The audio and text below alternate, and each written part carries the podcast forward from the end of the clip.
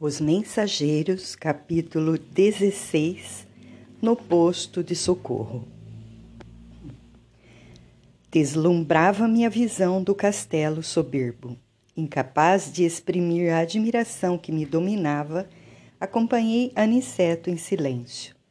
Com grande surpresa, entretanto, verifiquei que a construção magnética não se mantinha sem defesa. Cercavam-na pesados muros numa extensão que meus olhos não conseguiam abranger. Quem imaginasse uma tal instituição localizada nas zonas invisíveis dificilmente conceberia contrafortes daquela natureza.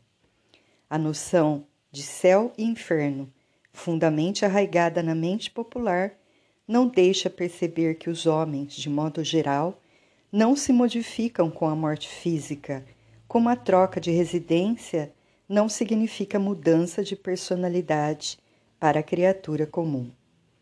Espantado, notei que o nosso orientador fazia mover quase imperceptível campainha, disfarçada na muralha.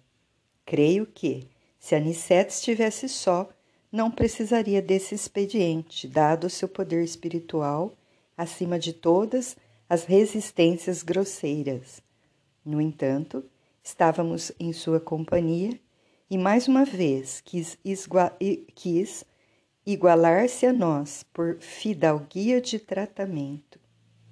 Ocultar a própria glória é do código do bom tom nas sociedades espirituais nobres e santas.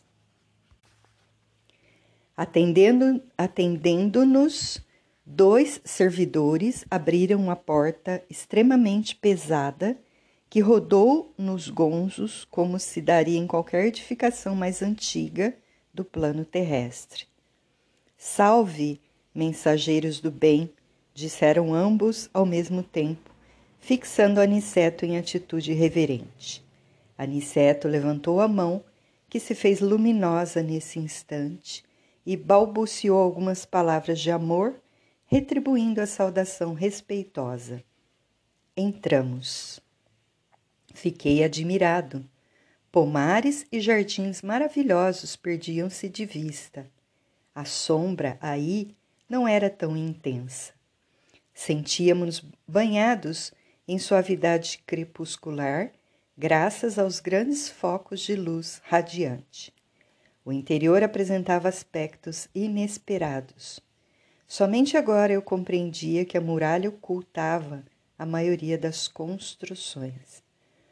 Pavilhões de vulto aninhavam-se como se estivéssemos diante de prodigioso educandário.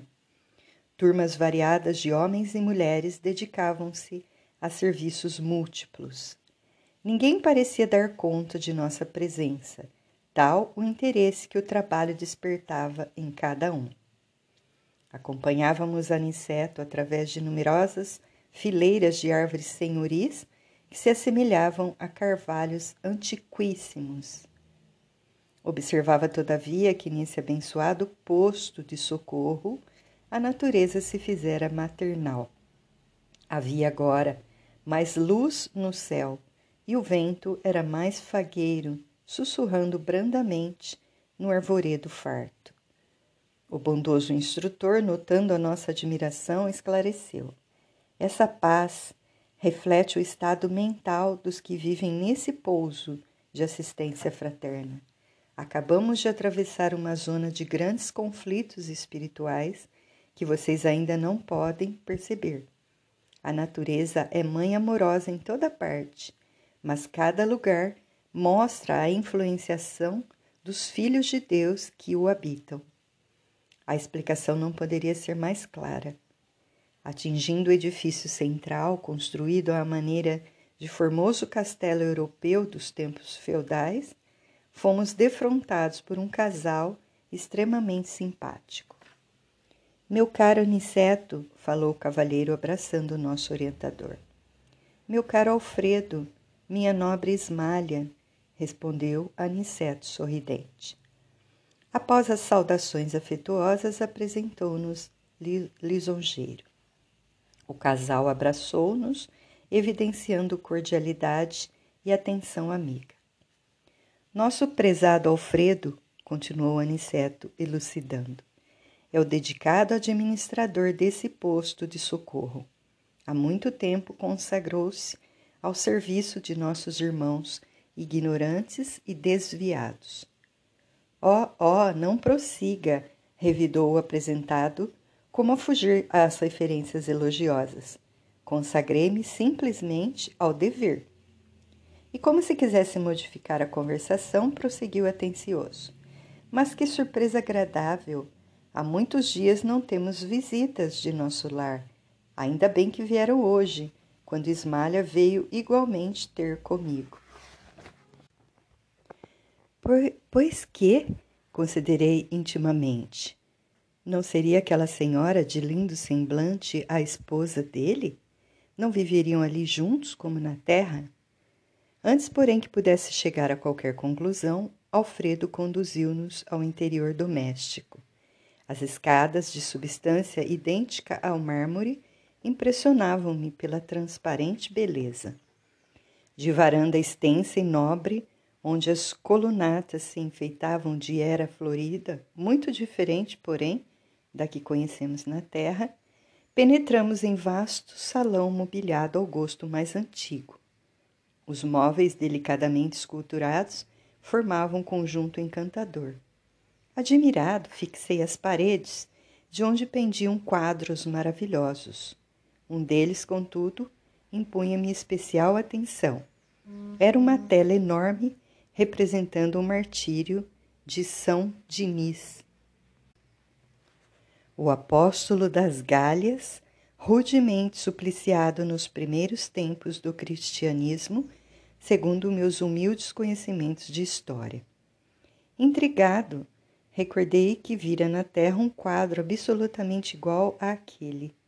Não se tratava de um famoso trabalho de Bonnat, célebre pintor francês, dos últimos tempos?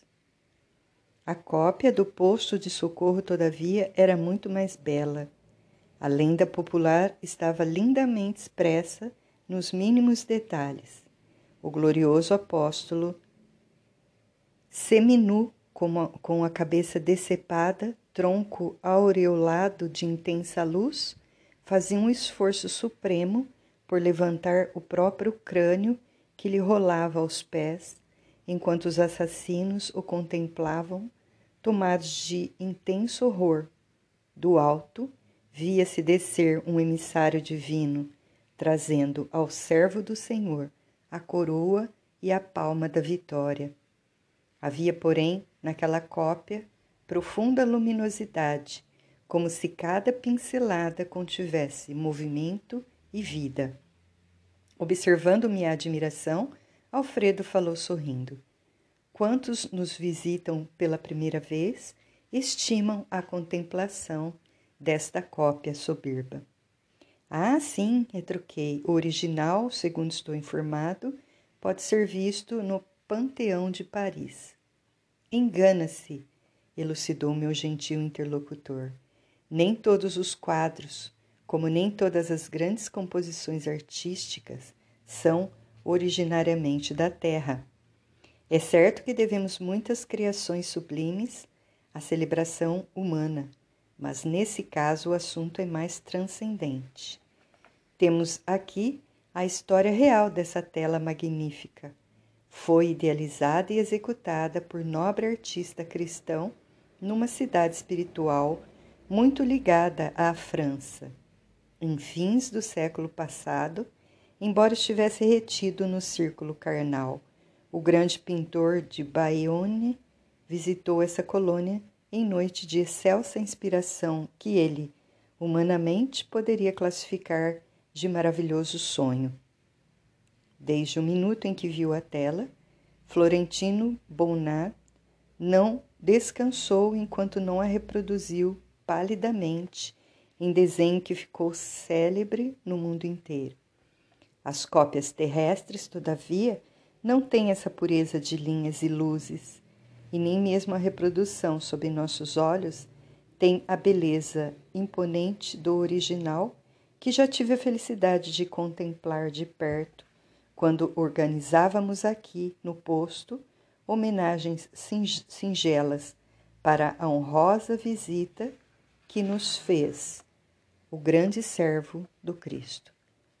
Para movimentar as providências necessárias, visitei pessoalmente a cidade espiritual a que me referi. Grande espanto apossara-se-me do coração. Vi agora explicada a tortura santa dos grandes artistas, divinamente inspirados na criação de obras imortais.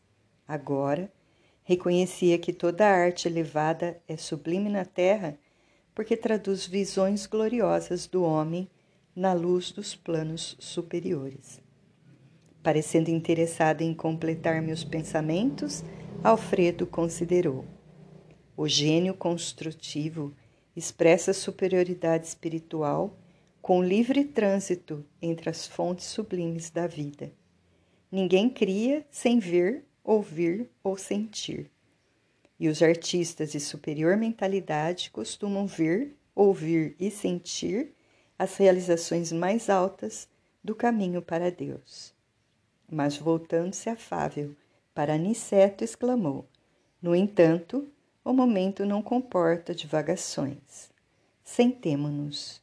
Devem estar cansados da peregrinação difícil. Necessitam refazer energias e repousar algum tanto.